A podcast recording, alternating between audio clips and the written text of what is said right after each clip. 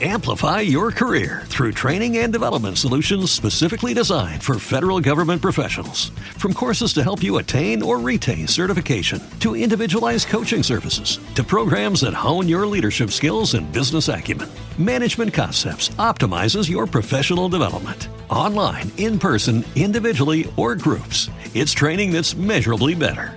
Learn more at managementconcepts.com. That's managementconcepts.com. Bienvenidos a un nuevo Daily News de Somos Eléctricos, tu podcast diario sobre coches eléctricos. Mi nombre es Antonio Sánchez y en los siguientes minutos te vamos a contar las últimas novedades del sector.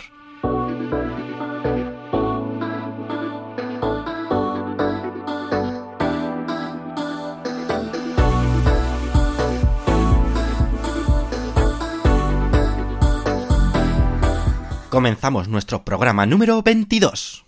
Muy buenas y bienvenidos, hoy es 22 de febrero de 2023 y este es un nuevo Daily News donde empezamos hablándote de Lightyear y es que intenta sobrevivir a la quiebra con la creación de una nueva empresa de tecnología solar.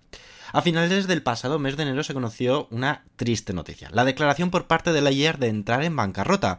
Aunque la noticia no dejó de ser una sorpresa, sí se podía vaticinar que algo estaba pasando con la marca, cuando hacía tan solo unos días había anunciado que detenía la producción del Lightyear 0 para centrarse en el Lightyear 2, un coche eléctrico más económico y que todavía no existe. Ahora Lightyear de nuevo ha sido noticia tras conocerse que está creando una nueva empresa relacionada con su tecnología solar. Según se ha conocido hasta el momento, la compañía estaría consiguiendo inyecciones económicas de inversores. Eso sí, a un precio bastante caro, ofreciendo su propiedad intelectual como garantía. Al parecer esa nueva compañía sí estaría poniendo en marcha el objetivo de producir el Lightyear 2 cuanto antes. De hecho, Lightyear ya ha hecho saber a sus reservistas que continúan en el camino, con un mensaje que dice continuación de la misión Lightyear. Sorpresa mayúscula, un Tesla Semi y la Cybertruck han sido vistas con sensor LIDAR. Dos prototipos han estado circulando por las calles de Palo Alto con un curioso sensor LIDAR. ¿Qué significa esto realmente? La sorpresa ya has podido imaginar que ha sido mayúscula y es que Tesla siempre ha evitado el uso de estos sensores para sus sistemas de conducción autónoma, ya que son dispositivos realmente caros. Su apuesta es Tesla Vision, por lo tanto, es curioso ver un Cybertruck con este dispositivo, ¿verdad? Pero además, si esto no fuera poco, también se ha visto un Tesla Semi, el camión eléctrico de Tesla, con este sensor instalado en la parte delantera. Tenéis las fotos en nuestra página web somoseléctricos.com por si le queréis echar un ojo. Y lejos de pensar de que Tesla podría adoptar este tipo de sensor en sus vehículos, todas las hipótesis apuntan a que la compañía está usando estos sensores y cámaras para ajustar y corroborar los datos que obtienen sus coches a través de la cámara con los ofrecidos por estos sensores LIDAR. Magna se hace con el suministro de carcasas de baterías para la pickup eléctrica Chevrolet Silverado EV. Con motivo del inminente inicio de la producción de esta pickup, la Chevrolet Silverado EV, programado para finales de este mismo año, GM ha anunciado la ampliación de su asociación con Magna para que se encargue del suministro de las carcasas de las baterías para el vehículo. Se trata de un nuevo contrato que sigue al ya realizado para las baterías de la GMC Hammer EV, también de General Motors. Es decir, Magna es un viejo conocido para GM. Uber y Tata Motors se unen para nutrir su flota india con 25.000 coches eléctricos. El gigante Uber ha anunciado que ha elegido a Tata Motors para que se encargue de suministrarle ni nada más ni nada menos que 25.000 coches totalmente eléctricos, dando un nuevo giro a la movilidad eléctrica en el país de Tata Motors, en la India. Se trata del mayor acuerdo de vehículos eléctricos entre un fabricante de automóviles y una plataforma de viajes compartidos en India. El modelo que se suministrará será el conocido como Express T, y será entregado de forma gradual a Uber, comenzando ya este mismo mes. Se trata de la marca de Tata Motors creada para flotas, y este Express TV es un sedán totalmente eléctrico que puede adquirirse con dos tamaños de batería, posibilitando unas autonomías comprendidas entre 277 o 315 kilómetros. El antiguo jefe de inteligencia artificial en Tesla se une a OpenAI, los creadores del chat GPT. Andrej Karpathy fue clave en algunas funcionalidades desarrolladas por Tesla. Ahora se une al equipo de OpenAI.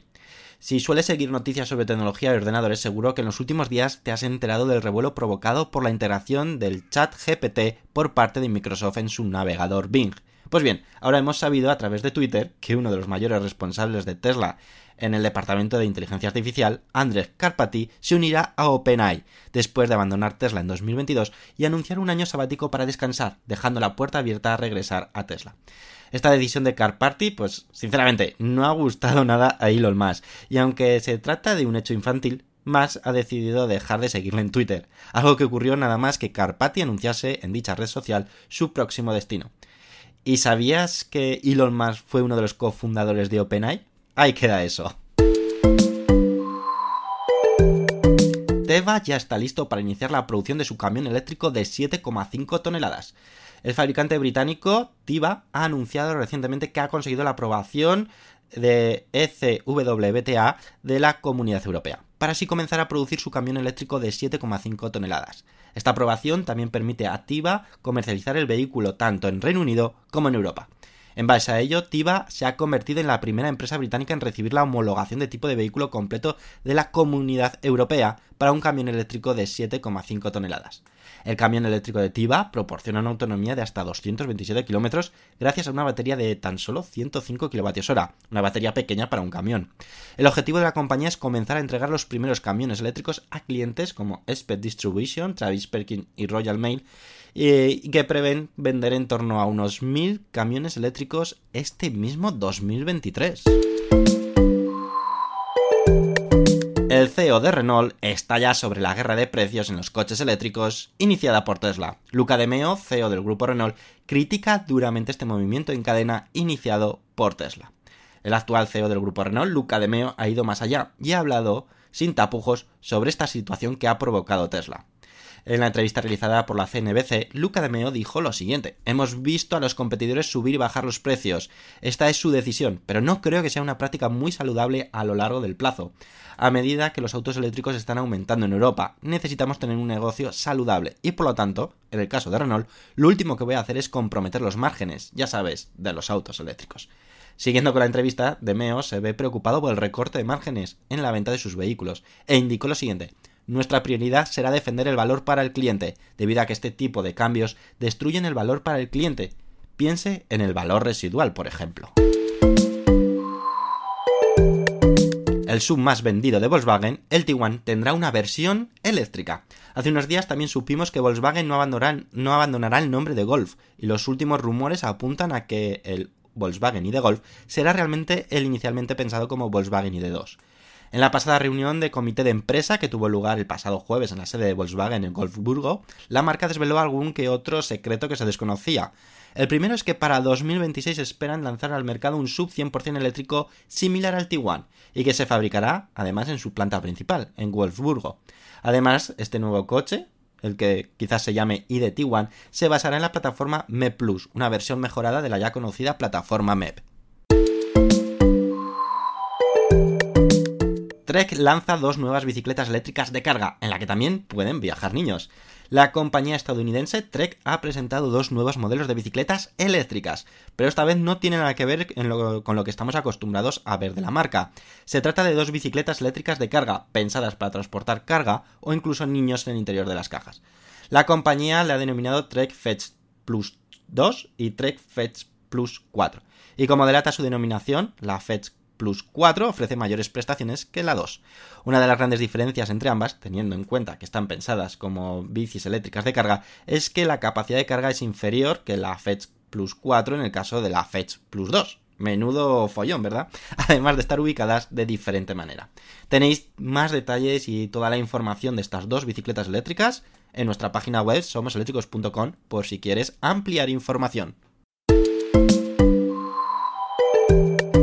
Y hasta aquí el Daily News de hoy, espero que os haya gustado, como siempre podéis apoyarnos a través de todas nuestras redes sociales y si lo quieres hacer un poquito más, puedes unirte a nuestra comunidad en iVoox con la opción de apoyar o a través de Patreon. Tenéis toda la información en la descripción de este episodio, de este Daily News.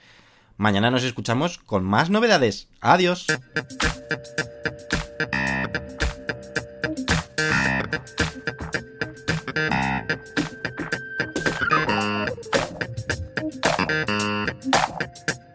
Thank you.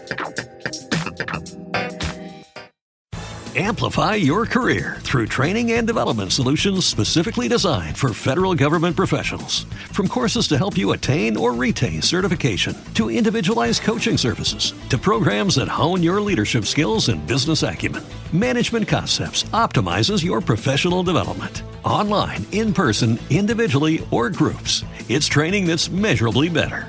Learn more at managementconcepts.com. That's managementconcepts.com.